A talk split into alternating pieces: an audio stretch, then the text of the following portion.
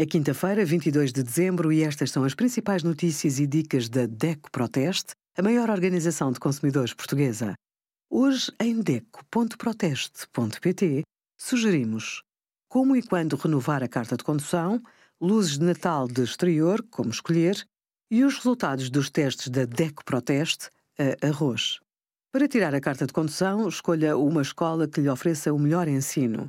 Além de confirmar que a escola está coberta com seguro, esteja atento aos preços praticados, às categorias disponíveis, ao número mínimo de aulas, aos horários disponíveis, à flexibilidade na alteração de datas e eventuais consequências e aos critérios para passar no exame de condução.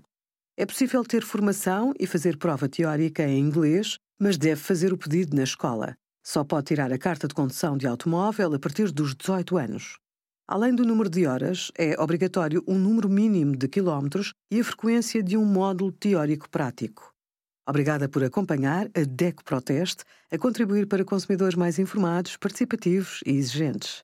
Visite o nosso site em deco.proteste.pt.